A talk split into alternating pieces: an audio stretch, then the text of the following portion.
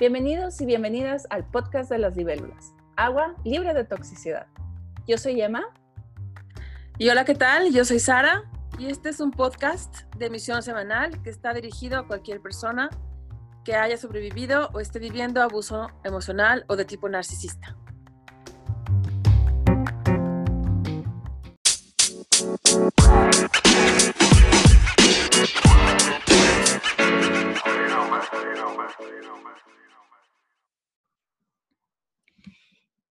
Y esta semana vamos a hablar de ah, padres narcisistas, pero en particular ahora de las madres narcisistas, porque la relación, la forma de ataque, el veneno que tiran las madres narcisistas es diferente a la victimización que hacen los padres narcisistas. Y, pero antes me gustaría invitarlos a que compartan este podcast, a que se suscriban, que escriban reviews, eh, que nos escriban a nuestra cuenta de Gmail, que se las vamos a poner en las descripciones del podcast, y o también a nuestra cuenta de Instagram, eh, que lo compartan para que alguien más ah, puede ser que, necesite escuchar esto. Eh, Sara, no sé qué, ah, qué arqueotipo es el que, o qué, cuál es el cliché que vienen eh, tus clientes, tus pacientes a, a comentarte sobre las madres narcisistas. ¿Cuál es el, la principal queja o forma de, expresarse de eso? Es interesante cómo lo planteas, porque curiosamente es muy raro, muy, muy, muy raro que encuentres a una persona en terapia que mencione que, que sabe o reconoce con o sin nombre que su mamá es una persona que padece un trastorno de personalidad narcisista. Hmm. o que siquiera tenga eh, rasgos psicopáticos. Es muy, muy raro porque en la mayoría de los casos, cuando llegan personas a consulta eh, que de alguna forma tienen serios problemas de autoestima o que vienen sobreviviendo abuso emocional desde la infancia por parte de estos padres o en particular de estas mamás, es muy raro que puedan reconocer que están sobreviviendo o que están eh, siendo afectados todavía por este tipo de abuso. Por lo general, el adoctrinamiento que reciben los hijos por, por parte de estos padres o de estas madres es tan profundo y tan insidioso desde la infancia sí. que las víctimas no lo reconocen, lo justifican, lo minimizan, lo niegan y nada más viven las consecuencias emocionales eh, realmente es rarísimo que encuentres, de, todo, de todas las personas que conozco, muchas llegan con trastornos de ansiedad, trastornos mm. este, del estado de ánimo, eh, depresiones, distimias, bajas autoestimas, dificultades para poner límites, codependencias, eh, pero no, no, no, no reconocen que están siendo víctimas de abuso. Es mucho más difícil en los hijos o en las hijas reconocerlo que en las personas que lo viven por parte de parejas, con todo y lo difícil que es a veces para una persona darse cuenta que su pareja es una persona tóxica al estilo de los narcisistas o de los psicópatas encubiertos, pues imagínate cuánto más es para los hijos de estos personajes, ¿no? Sí, sí, es cierto que Sí, es que, ¿cómo mides qué es normal o qué es correcto? Si tu regla no mide en centímetros, mide en, yo qué sé, pulgadas o en chícharos o yo qué sé.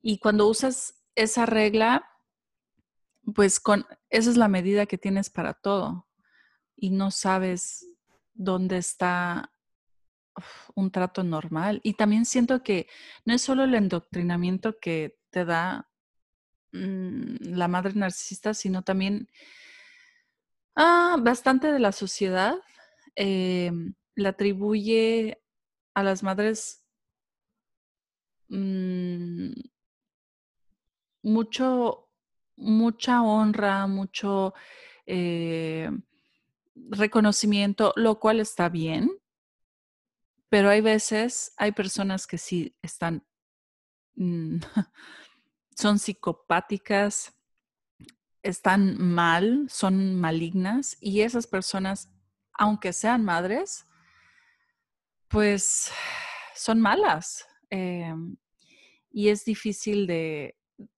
de aceptar que, mm, uy, mi mamá tal vez sea o es una psicópata.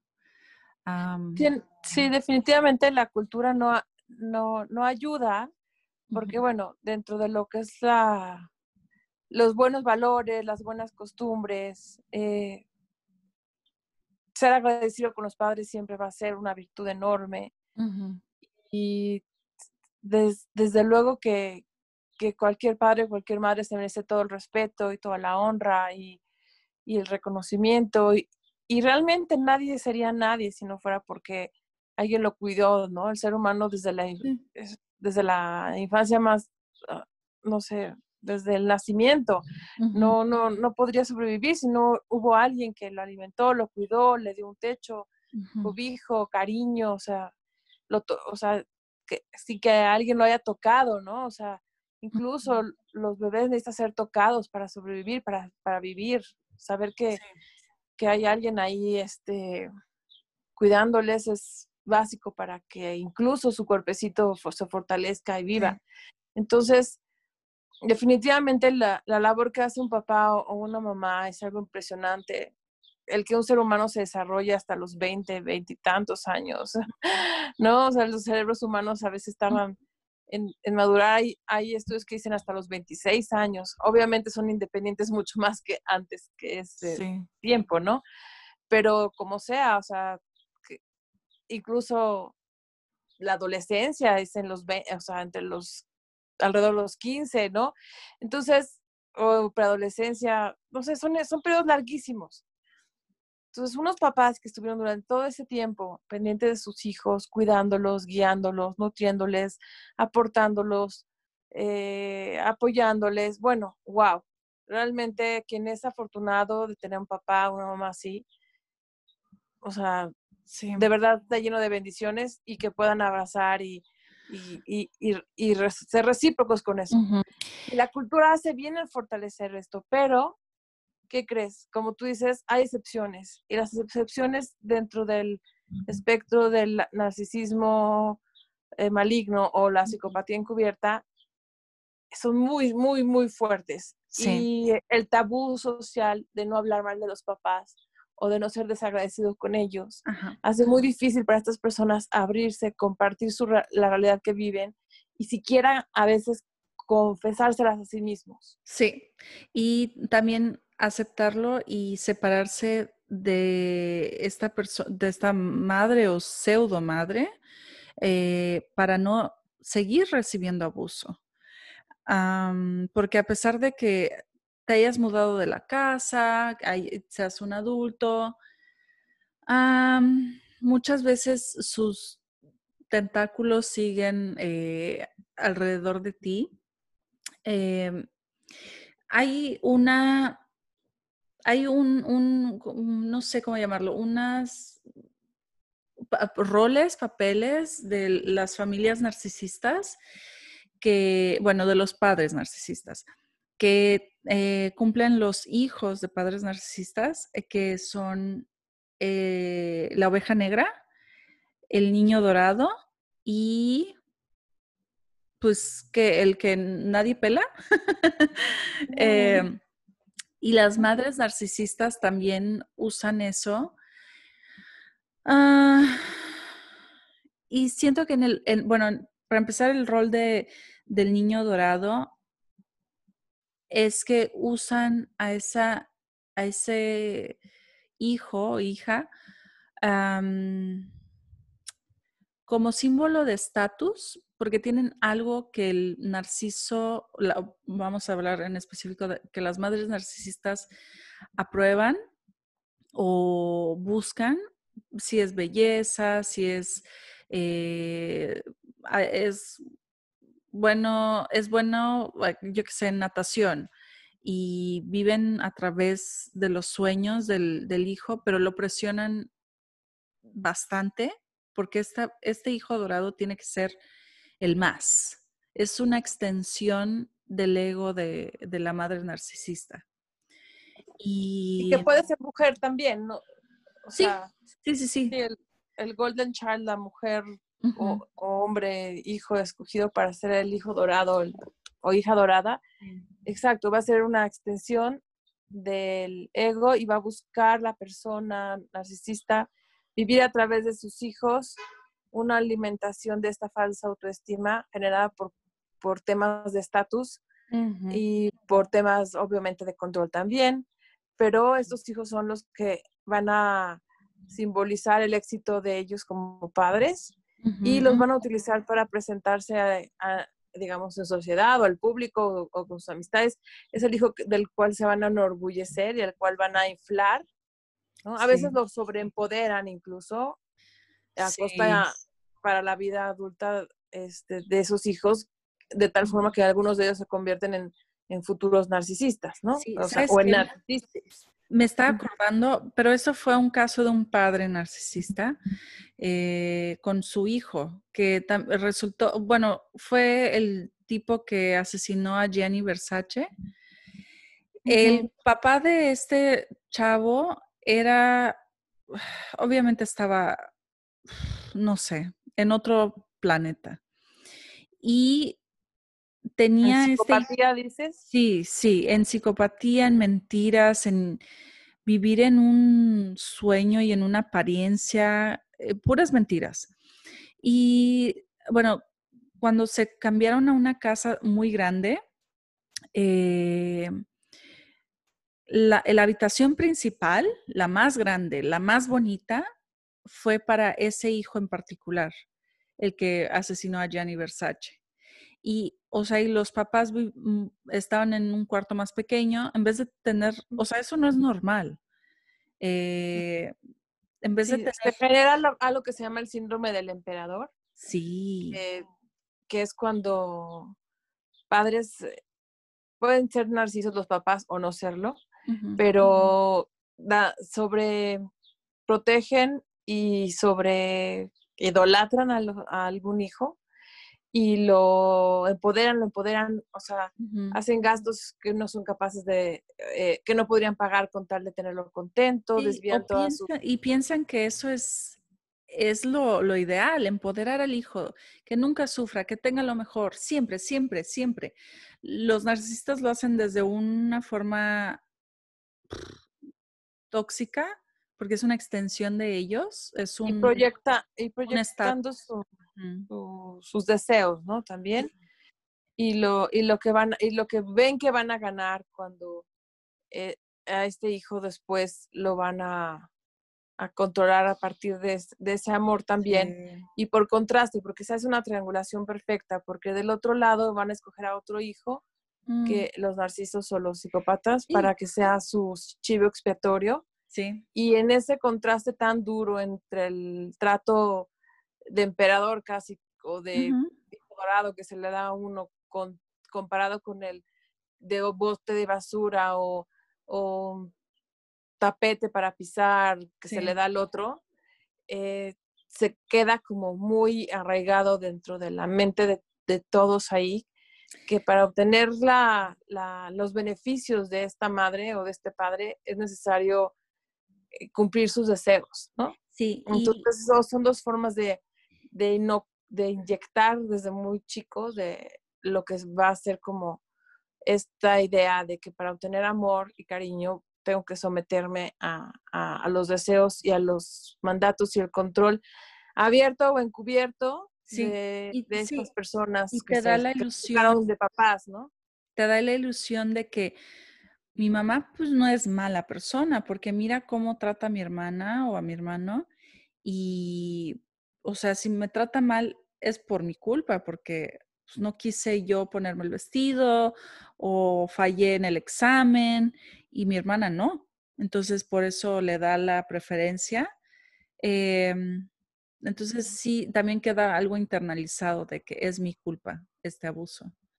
Porque los niños de por sí, por cómo están, digamos, sus cerebros desarrollándose, son muy concretos, tienen mucho pensamiento mágico y de mm. alguna forma todo lo que sucede en sus vidas lo viven desde una visión egocentrista, no, en, el sentido, egoísta, sino egocéntrico en, la medida en que sienten que todo lo que sucede en sus vidas es por su culpa. Entonces, cuando ven que, sus, que su madre o su padre abusan emocionalmente de ellos, no lo viven como abuso, lo viven como que seguramente ellos se lo ganaron, que seguramente ellos son niños malos, que muy probablemente los papás este, quieren su bien, pero pues lo tienen que castigar o, lo tienen que despreciar porque hay algo mal en él.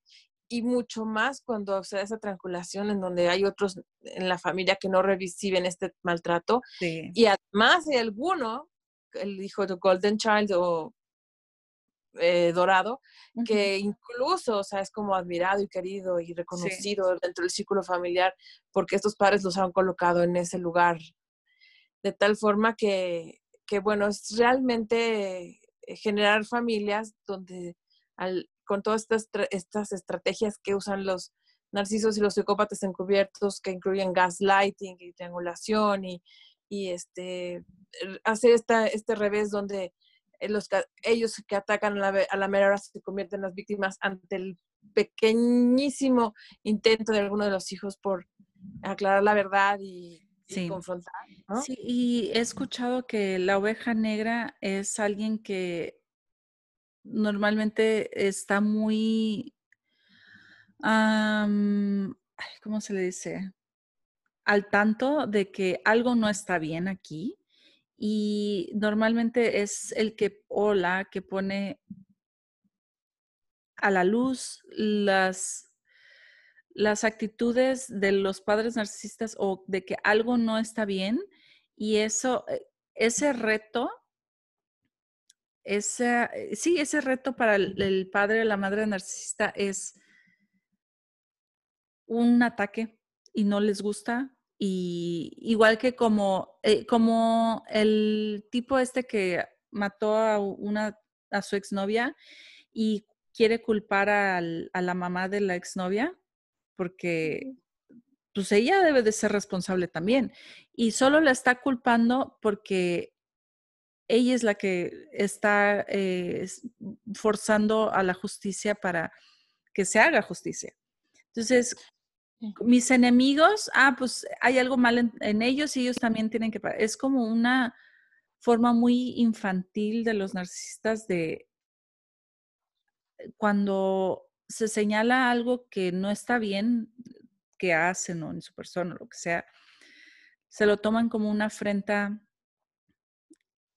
personal y te agarran, te agarran de chivo expiatorio. Ya te agarraron contra ti y no, no escuchan razones. Piensan que es algo personal contra ellos por siempre. Ah, y entonces por eso pienso que sí, o sea, el, chivo expiatorio, la oveja negra de la familia narcisista, normalmente es alguien que eh, tal vez en un principio fue valiente y, muy inteligente y muy asertivo en decir, wow, ¿qué es esto? Esta dinámica, ¿qué onda?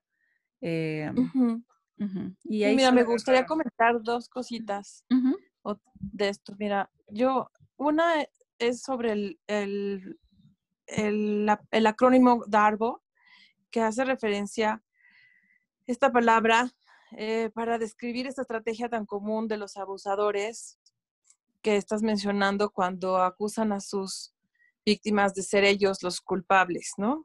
O sea, cuando ante un reclamo o una confrontación o incluso sucede en las cortes, ¿no? no nada más dentro de un círculo familiar, también la, lo hacen a veces las instituciones para proteger a alguno de sus miembros cuando o el gobierno cuando quiere defenderse de, alguna revelación de, de, información, lo que hacen es este, contraatacar obviamente con mentiras, eh, devaluando a la persona que está presentando la denuncia, ¿no? Y eventualmente eh, convierten, desacreditan a ese individuo y convierten a, la persona que se atrevió a hablar, a confrontar, a preguntar siquiera, pues en la, en la víctima, ¿no? O sea, este, este fenómeno Darbo es muy común, sucede sobre todo, pues, salió del tema del abuso sexual, pero precisamente porque los abusadores tendían a, acusar a sus víctimas mm. en lugar y, a ponerse a ellos mismos como víctimas. ¿Qué quiere decir? Sí. Cuando el abusador dice, no, el otro es el que viene y me está difamando, ¿no? Mm, Cuando en realidad ellos fueron los que violaron o abusaron sexualmente y demás. Entonces, este, este sistema es muy común. Desgraciadamente, cuando se trata de que este, hay psicopatía, hay este, dentro de la dinámica. Y bueno, también pasa con los padres narcisistas y, los, y las madres narcisistas con sus hijos, ¿no? Ahora, el otro tema que quería comentar es que los niños o las niñas que son elegidos por estos padres o progenitores más bien, porque no merecen el nombre de madres ni padres, por estos progenitores, em, para ser chivos expiatorios, efectivamente a veces son aquellos niños que por su, que por su sensibilidad o inteligencia van a ser capaces de, de revelar la realidad de lo que está pasando, ¿no? Entonces, lo que van a buscar estas, estas figuras tóxicas, estos personajes abusivos, es de, de, evaluar, desacreditar, eh, destruir a, a, ese foco de conciencia que pudiera haber en la familia para que ellos se puedan perpetuar en el poder parental, ¿no? O sea, y en su, en su posición de manipulación, de manipuladores, de tal forma que, que, que puedan este, finalmente tener este, esta familia secuestrada emocional y, y psicológicamente como si se tratara de un culto y ellos fueran como los líderes del culto, ¿no? Donde nadie puede pensar, hablar o decir distinto porque va a ser segregado y atacado, ¿no? Ahora, hay otro tipo de, de, chivos expiatorios y estos son los, los niños o, eh, o, niñas que por alguna razón este, el, no, no, no, no fueron elegidos para, para ser este, chivos expiatorios por sus fortalezas, o sea, para ser destruidos, sino porque eh, justo tenían algunas, algunas características que los hicieran más susceptibles para ser las víctimas perfectas. Por ejemplo, niños sumamente sensibles, eh, que aunque hubieran sido los niños más dóciles, más amables, que jamás se les hubiera ocurrido pues levantar la voz, confrontar, decir, oye, esto no está bien, además, simplemente por su, su alta sensibilidad, pueden ser escogidos por estos padres o estas madres esos progenitores narcisos o, abusivos para, para disfrutar de que la intensidad emocional y el sufrimiento que va a tener esta víctima va a ser mucho mayor que si fuera el de otro hijo. Sí, sí es cierto. Hay, eh, siento que hay, hay veces que eh, se agarran, los narcisistas se agarran en particular de una persona y de un tema que saben que va a exprimir una emoción. Siento que sí, los narcisistas son parásitos emocionales y quieren exprimirte una emoción. Eh, Entonces escogen al que más le va a doler, al que más le va a sufrir, al que más va a estar sin entender qué pasa, ¿no? Al más idealista, porque dice, bueno, como si yo amo a mis padres, quiero a mis papás, o sea, este, o sea, mi, que claro, que yo hago todo lo que tu mamá me pidas, ¿no? O sea, la famosa la este, frase así dolorosísima de, mamá, mamá, soy Paquito, ya no haré travesuras, ¿no? O sea, mm, estos niños están desesperados por complacer a estos padres malignos. Sí. Y, y, y, por su lado, los otros están disfrutando del dolor que está sufriendo e, e, esa criatura. Y son elegidos por eso, ¿no? Por, por más bondadosos, por más nobles, porque más van a luchar por regresar y, conseguir que se dé un espacio armónico. Entonces, de alguna forma los van a tener enganchados y, bueno, es la forma en la que los van a ir destruyendo.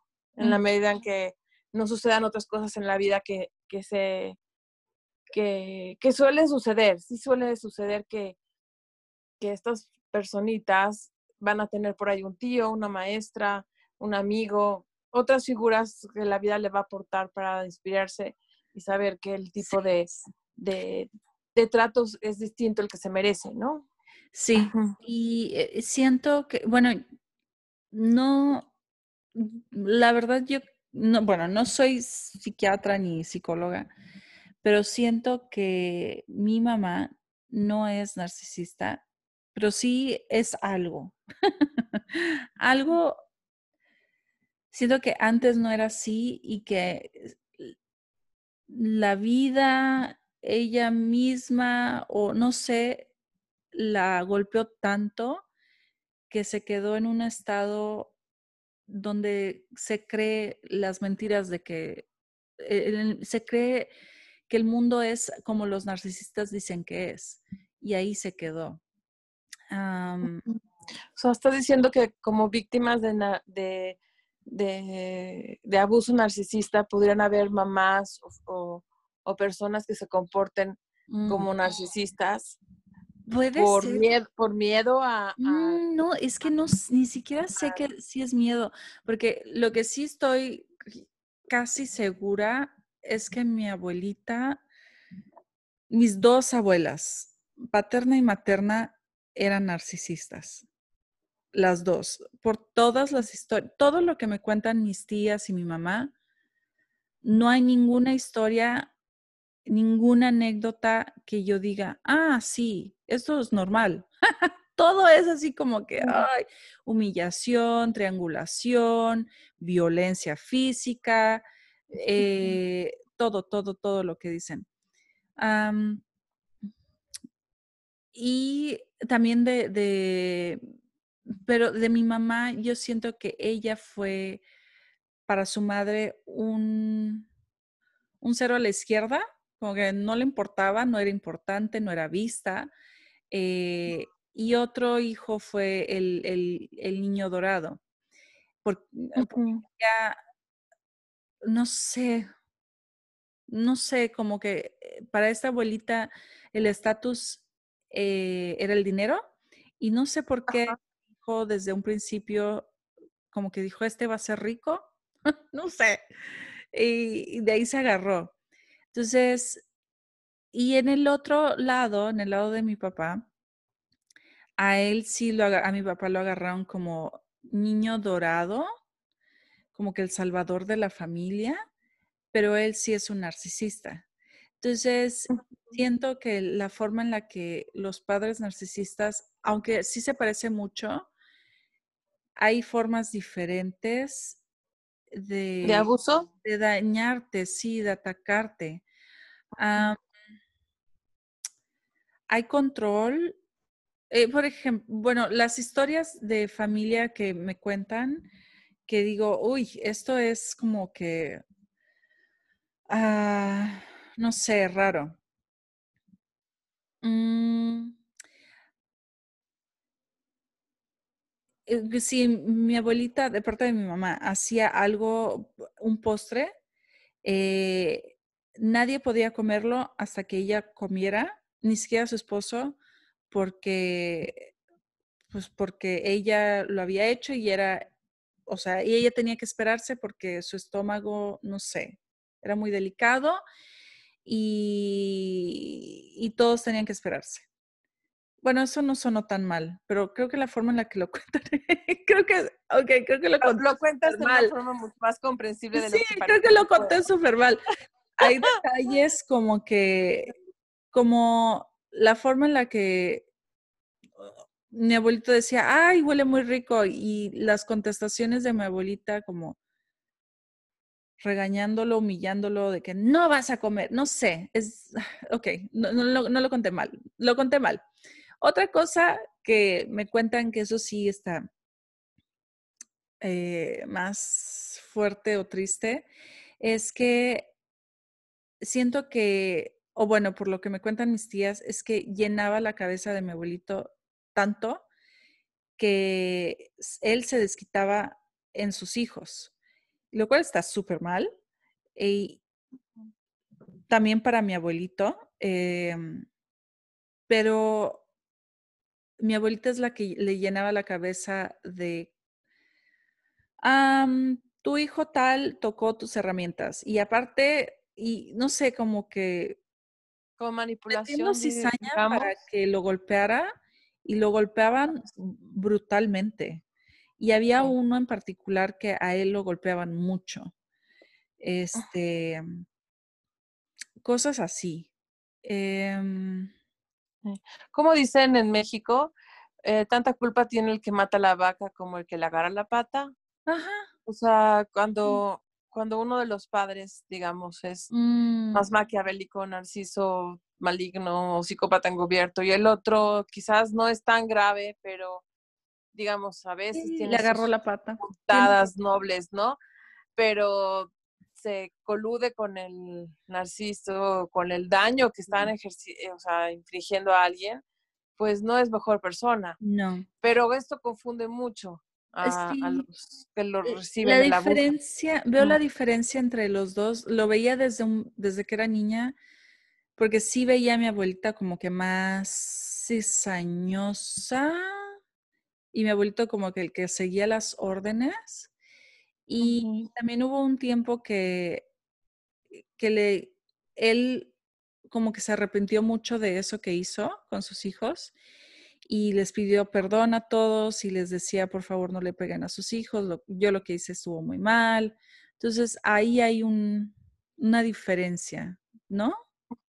Sí, sí. Eh, y en cambio la abuelita jamás. Te voy a decir que, te voy a decir que que este, ya para las terceras edades, pues puede ser uno de los métodos que usan los narcisistas para seguir manteniendo a sus familias. Wow, puede ser, ¿no? Sí. O sea, de pronto cambiaron y tomaron conciencia y a lo mejor alcanzan a pedir una disculpa. Habrá unos que ni eso, ¿eh? Sí. Dependiendo qué tan en poder se sienten, qué tan en la silla del poder se sienten, qué tan seguros están de poder seguir manipulando, ya sea por atrás o no de frente. y, sí, porque finalmente es la misma técnica Darbo, ¿no? O sea, ahora yo te voy a pedir perdón y si tú no me aceptas ese perdón, tú pues eres el malo.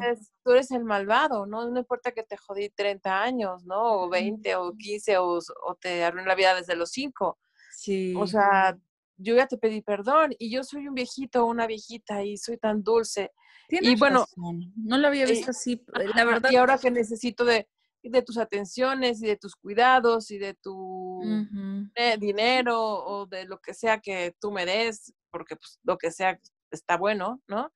Este, como por ejemplo atención y alguien aquí manipular, ¿no? Sí. sí. Entonces es muy común, porque no olvidemos que pues estas personas también envejecen y no se hacen mejores, se hacen más astutos, más manipuladores, más encubiertos cada vez. Ay, yo solo espero, bueno, eh, el día que hablemos de padres narcisistas voy a contar mis historias más eh, personales, o sea, personales mías, no tanto de mis abuelitas que lo contaron mis tías, que la forma en la que lo cuentan mis tías es como que ella era terrible. Y sí, o sea, había mucha violencia, mucha... Eh, ¿Sabes qué? Una cosa, muchas cosas que se parecen. Hay esa película que mm, te mencioné que me gustaría mencionar en el programa. Se llama Mommy Dearest. Eh, en español, Mamita Querida en, México todo lo que pasa en esa película, hay cosas que me cuentan que es casi igualito cosas que hacía mi abuelita. Como aquí está sucio, ah, pues ahora lo voy a, voy a echar una cubeta con mucho jabón y quiero que esté limpio. Y no me importa si te quedas hasta las 4 de la mañana limpiando. Eh, te lo mereces porque había rayas en el piso. Debe de estar brilloso y cosas así. Eh, la violencia también. Em Sí, ah, vamos, a mucha violencia, cosas, cosas como aventarle un plato a una niña de dos años a la cara y cortarle la cara. Eh, cosas que dices, ok, ¿quién hace algo así? Solo alguien que, no sé. Que, que es, es como se decía antes, ¿no? Malo, alguien malo, alguien, alguien cruel, alguien que no tiene consideración por, por nadie, ¿no? Ni por sus hijos. Sus hijos son extensiones de ellos para su uso, beneficio, abuso. Y la violencia física antes como digamos, está más normalizada, desgraciadamente, dentro de los ámbitos familiares como métodos de, disciplina, digamos, hace, no sé, 50, no, más de 50, 70 años o 100 años, no sé. no, porque mis tías a la que le aventaron el plato a la cara, creo que nació en el 60. Entonces, que tiene 60 años. sí. Entonces, bueno, dependiendo del círculo social, lo normalizan más o lo normalizan menos, pero de todas formas es violencia y es abuso y está mal. Y los cada vez hay más conciencia dentro de lo que se llaman cuerpos de leyes o no sé, y cada vez está más penalizado, incluso pueden llegar a, a, meter a la cárcel o quitarle un hijo a alguien que, que, haga una sola cosa de esas o algo mucho menor, ¿no? Con el abuso emocional a veces es suficiente. Sí, porque Hemos avanzado mucho. mucho. Entonces, lo único, lo que sí pasa es que, bueno, pueden ser más encubiertos. Sí. ¿No? O sea, hacerlo de una forma más disfrazada. Eh, por lo menos no rompen huesos, pero sí seguirán rompiendo el alma con, con, la, con el abuso emocional. Sí. Eh, en, esta película, eh, no sé si recomendarla, porque sí, si yo cuando la vi y todavía no sabía que era abuso narcisista y así me dio algo como que, no, o sea, es que esta, la mamá, era, eh, es una historia de una actriz famosa que adoptó a varios niños porque ella no podía tener hijos y se agarró de una que se llama Cristina, creo, y a esa, o sea, la agarró de chivo expiatorio, totalmente. Y todo el abuso iba contra ella y contra después su, su hermano, eh, también adoptivo menor. Y esa ira narcisista, esas cosas tan raras y locas, se me hacen muy familiares y es increíble cómo, cómo, parece que los narcisistas tienen el mismo libro de Introducción al Narcisismo 1, porque cómo se parecen en cosas.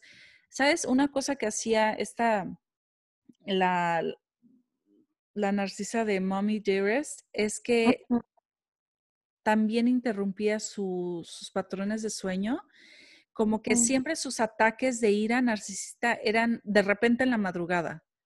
Como que, y entonces eso creo que lo hacen para desestabilizarte. Es como que nunca puedes estar tranquilo y descansando. Y también porque es cuando se les antoja el suplemento narcisista de hacer sufrir a alguien.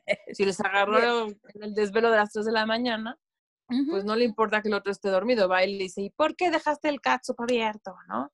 O va y le ataca, este... Ahora es hora... Es que me la debes, ¿no? Y ahorita es cuando te le voy a castigar. Y ahora es hora de hablar, porque e, eso me lo hacía mi ex esposo, narcisista, como que no me dejaba irme a dormir, no me dejaba dormir, porque ahora, ahora es momento de hablar y te vas a dormir y esto no es importante.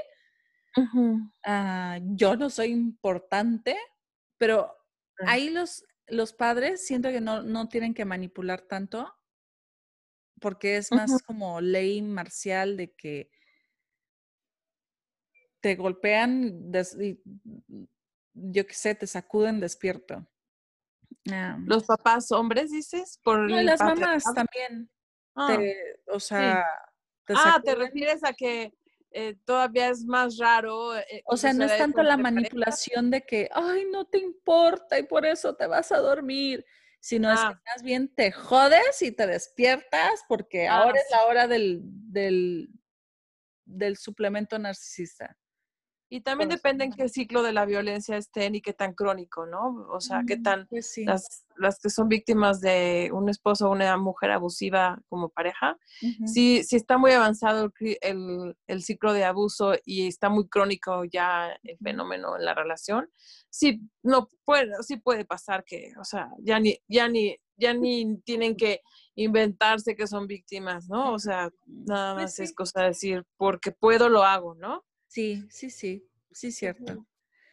Sabes, yo sé que son temas bien peliagudos, o sea, son temas que no queremos hablar de ellos o recomendar películas que hablen de, que, muestren esto, porque es tan doloroso y por otro lado es tan tabú. Sí. Pero créeme que las personas que son víctimas de este tipo de abuso por parte de sus madres o padres, por sus progenitores, les urge ver esto. Ahí está que yo tenía algo de razón, ahí está que no estoy loco. Eh, ya decía yo que esto no podía ser normal.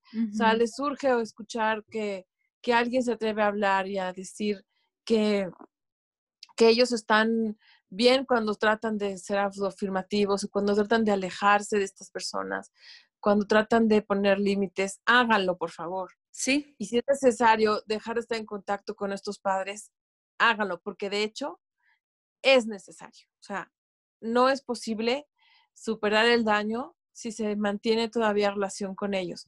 Alguien me contaba, una mujer muy inteligente que había logrado tomar muchísima conciencia de todo este abuso, que incluso le había tocado ser Golden Child y había visto cómo habían destruido a mm. su hermano, porque algunos chivos expiatorios no logran salir adelante y se quedan como los hijos eh, eh, digamos, eh, con daños mentales en la casa que van a seguir atendiendo a estos narcisos por siempre, ¿no?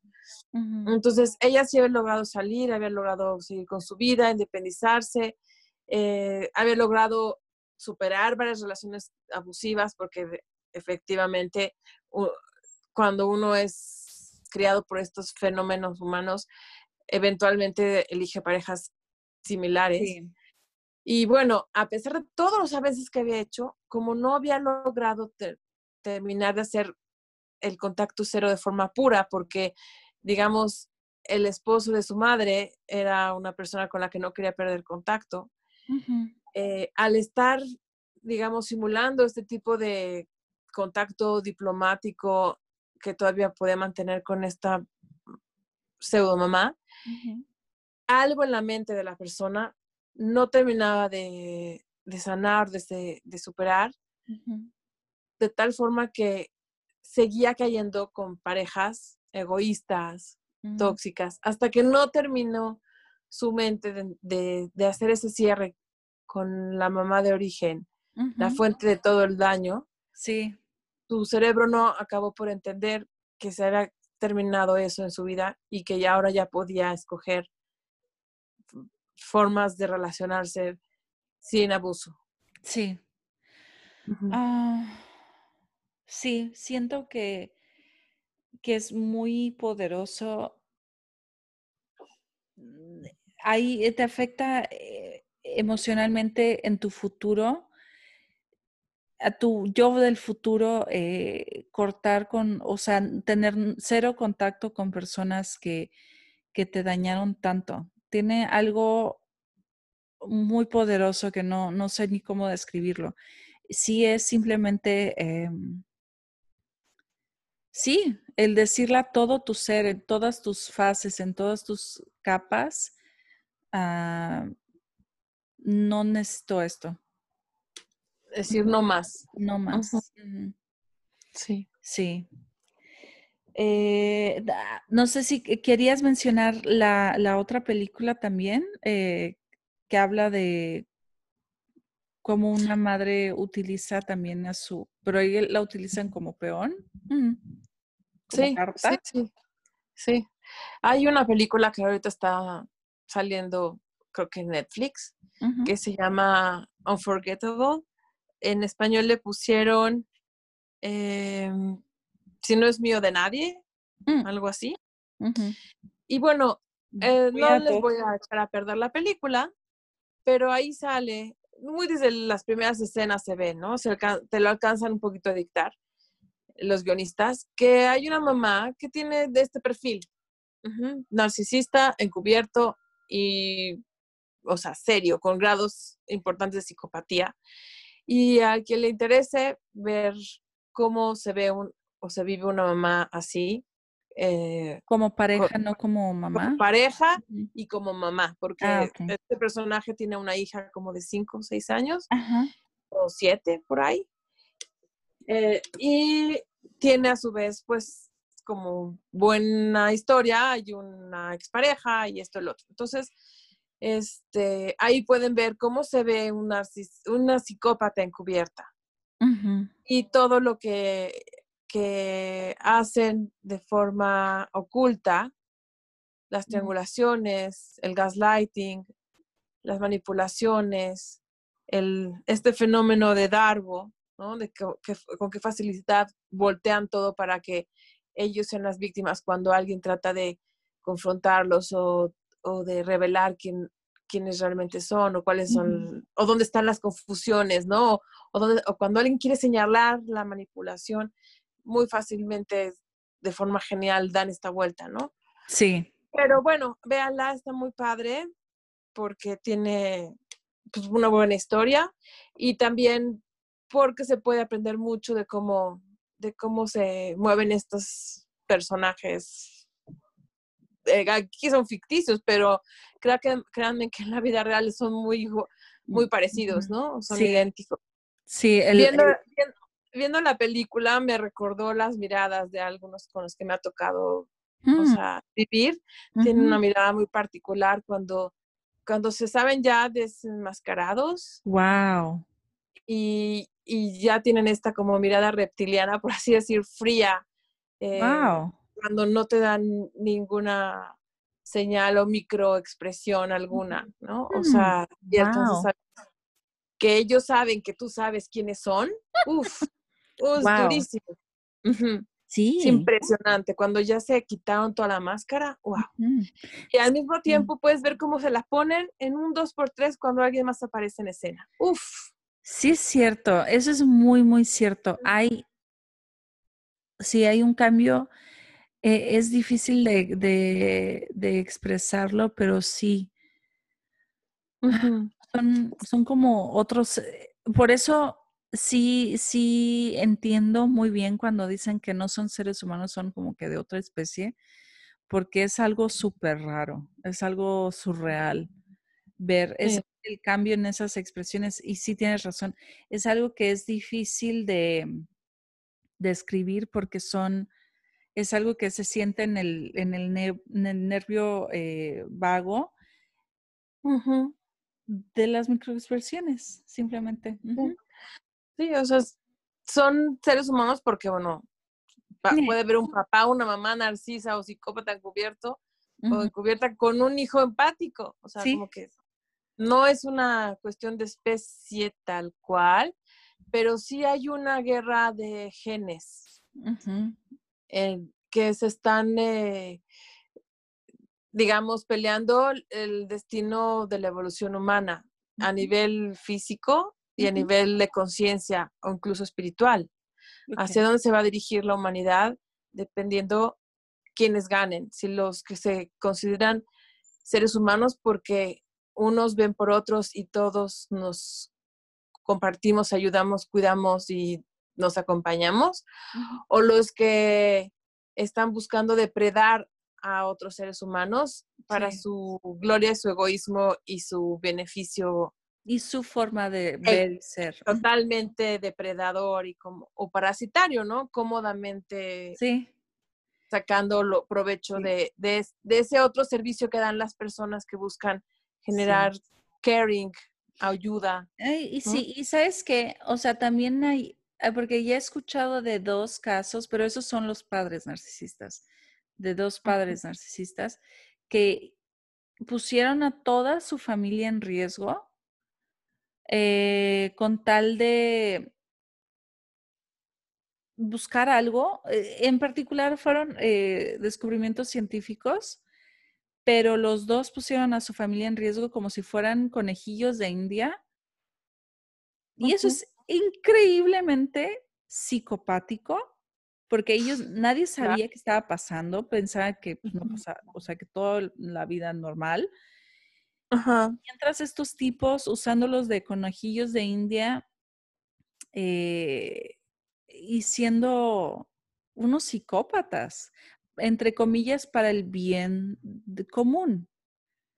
Pero tengamos en cuenta que el bien común también te incluye a ti. O sea, que no te vengan con, la, con el cuento de que, ay, pero esto es para el bien de la familia, es para el bien del mundo. O sea, jódete. No, no, no. Siempre incluyete en, la ecuación. Em, sí, o sea, eh, les es muy fácil pedir sacrificio por parte de otros. ¿No? Sí. sí. O de ah, usarte y que, o sea, no te atrevas a decir nada porque eso es para algo bueno. En esta serie famosa de mm, este La Casa de Papel, hay, hay, un personaje, no sé si lo viste ya, Arturito. No les voy a quemar la serie para nada, pero busquen al famoso Arturito y van a ver cómo se comporta un narcisista encubierto. Oh, wow. Digo, también ahí hay otros personajes altamente psicópatas, ¿no? Pero no importa, no se las quemo, o sea, véanla. Pero un narcisista encubierto, así que pasaría como por buena gente, ¿no? O sea, normal, oficinista, gerente, ¿no? O sea, véanlo y, van a ver cómo se comporta un narcisista encubierto. Wow, sí, sí. sí. Eh, porque, ah, ¿por qué lo mencioné? Porque sí, van a buscar que otros se sacrifiquen y ellos lleven la gloria. Sí, sí, estos dos, estos dos eh, hicieron cosas, entre comillas, grande y buena, pero sí, sí, puede ser que haya sido para su gloria, porque uno fue eh, hace muchos, muchos años, cuando todavía nadie sabía cómo se esparcían las enfermedades, ni qué ah, eran las bacterias o que existían las bacterias. Y el que descubrió el uso del cloro para mm, poder usar el agua para consumo humano, o sea, para desinfectar. Él sabía que el cloro era venenoso, pero aún así lo puso en, en el agua de su familia, no les dijo nada. Y después se atrevió a poner cloro en toda la, el agua de toda la ciudad, de todo su pueblito. Sí lo, lo pusieron en juicio, se fue, con, fue enjuiciado, pero no lo condenaron porque al final le salió bien el juego. O sea, funcionó. Pero de todas formas, eso es muy psicopático. O sea, hacerle un bien a alguien, entre comillas, un bien, no, ponerlo en riesgo. Ajá. Sin un bien, un riesgo sin pedir permiso, ni avisar, ¿no? Sí, sí. Ni preguntar si querían. Sí, eso es totalmente psicopático. Si eh, tus padres, tu madre o quien sea te hace algo, entre comillas, oh, por tu bien, y mira, no salió muy bien, pero pudiste haber estado en riesgo o era algo que no diste tu consentimiento, eso es psicopático simplemente, ¿no? Claro. y el otro eh, llevó a su familia de vacaciones, pero no iban de vacaciones, él iba a recoger muestras de, ¿cómo se le llama la caca de los murciélagos? Ah, ¿Guano? Ajá, porque en una zona donde había un brote de ébola, y, o sea, ahí llevó a su familia y, ay, vamos de vacaciones, la pero era bullshit. O sea, era solo mm. para poder ir a, esa, ese lugar en particular y, y a investigar eso. Sí, sí, sí. Lo cual es increíblemente psicopático. Y después él descubrió... Poniendo riesgo a su familia y obviamente mintiendo y manipulando. Sí, Y probablemente haciendo gaslighting cuando le preguntaron, oye, ¿pero que no veníamos de vacaciones? ¿No? ¿Sabes? Ajá. Porque y probablemente manipulando, diciendo que, este, no sé, en otros lugares, no sé, hubiera sido pésima la, la vacación y comparándose con alguien más. Yo qué sé. O sea Sí, pero siento que esto es una forma de, de, abuso narcisista más masculino. No sé. Como... Realmente, tanto unos como los otros lo, son muy similares. La diferencia es que los roles de género empoderan más a unos que a otros y a veces las mujeres tienen que ser todavía más encubiertas porque están en, eh, dentro del, pues, del género débil, por así llamarlo, entre comillas, ¿no? Oh, Eso no las hace nada débiles, nada más las hace más astutas en el sentido maligno. Sí. Y los hombres a veces son más aparentemente toscos, o sea, tienen menos pena de parecer burdos de parecer misógenos, de parecer machistas, de parecer este, agresivos, por cuestiones culturales. Sí, y un poco el rol de género también les da estatus de poder dentro de una familia o organización a veces, o grupo social, depende de dónde estén.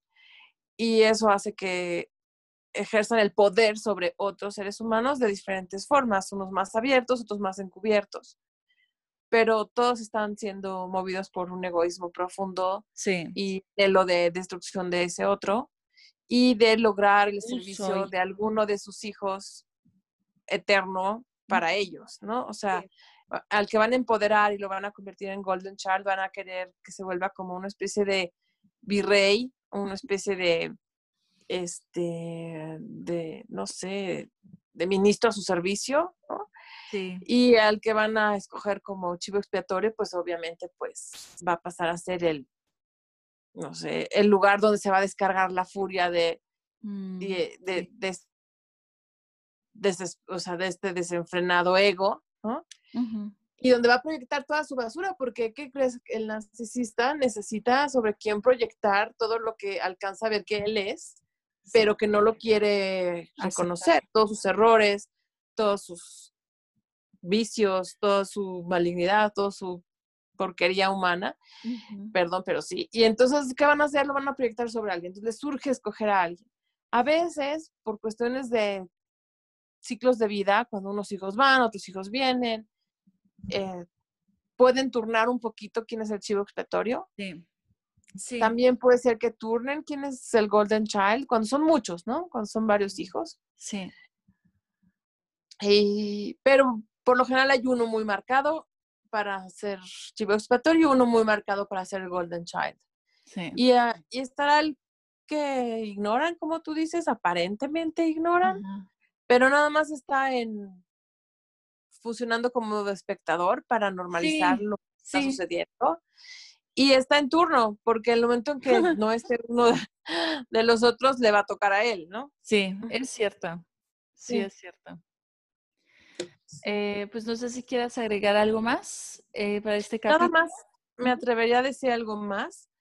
Eh, estos, aunque lo seguiremos tocando en otros temas, pero bueno, ya para cerrar, no solamente estas madres o padres narcisos, psicópatas se encargan de, de, destruir y de abusar de sus hijos emocionalmente, también lo hacen en sus triangulaciones, logrando que los hermanos entre ellos no se hablen no se apoyen, eh, tengan miedo de siquiera entre ellos platicar de lo que está pasando.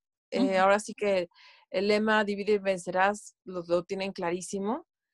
Eh, no sé, me han contado historias como, por ejemplo, una madre que aleccionaba a sus hijos con un cinturón, ¿no? Les pegaba con el cinturón. Y cuando le tocaba a alguno, le decía al otro hijo, podía ser más chico, podía ser del, o sea, incluso tres, cuatro años más chico o de la edad que fuera, este, le puede decir, tráeme el cinturón, ¿no? Al hermano que le trae el cinturón para pegarle al otro hermano. sí. Cuando le traía el cinturón, decía, no, este cinturón está muy gordo, tráeme otro más delgado, ¿no? Y me vas a traer uno bien delgado porque si no también te va a pegar a ti, ¿no? Ese tipo de, sí. de, de cuestiones es totalmente psicopatía. Wow, sí.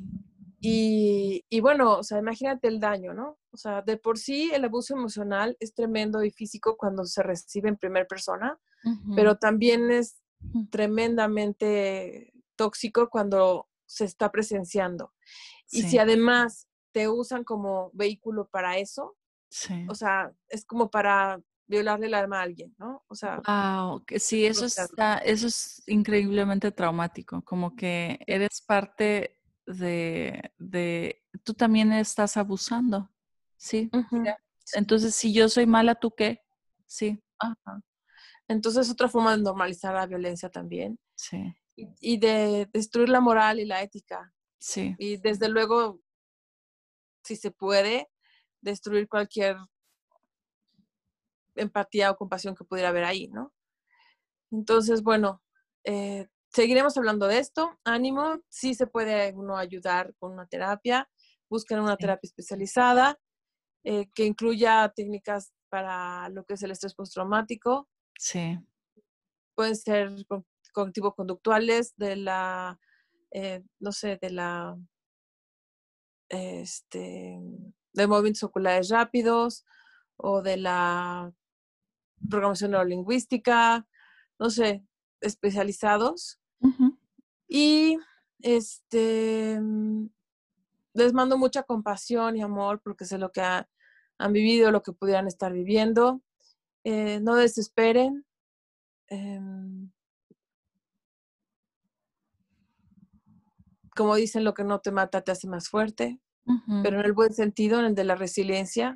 Sí. Y, y si tienes la fortuna de ser una persona con un centro empático, o sea, fuerte, de una persona altamente sensible, compasiva, pues nada más es cosa de caminar hacia convertirte en una persona libre que pueda llevar un liderazgo en ese sentido y pueda este funcionar como una especie de anticuerpo en el mundo, ¿no?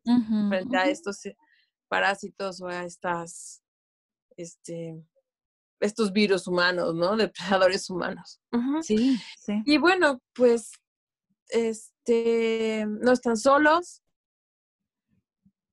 Y acérquense a las personas que realmente les quieren, los cuidan, eh, nutranse de, de amistades buenas, positivas y traten de poner distancia lo más que se pueda de estas relaciones tóxicas.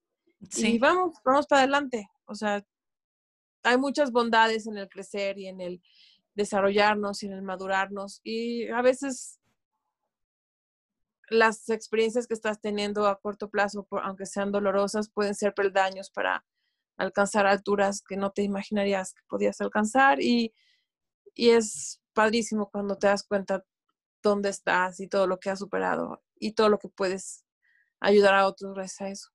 Sí, hay veces que uno ayuda a otros a darse cuenta de que también están pasando por abuso de formas súper sutiles, de formas que ni te das cuenta, simplemente con tu existir, con tu ser, con tu... Con tu claridad. Con, tu claridad, sí, con tu ser y estar y con lo que te ha pasado, que de verdad ayuda muchísimo ser el que tú seas libre el que tú seas auténtico. Sí, mil gracias. Y compártanlo y apóyennos. sí, gracias. Hasta la próxima. Bye bye. Gracias. Bye. Música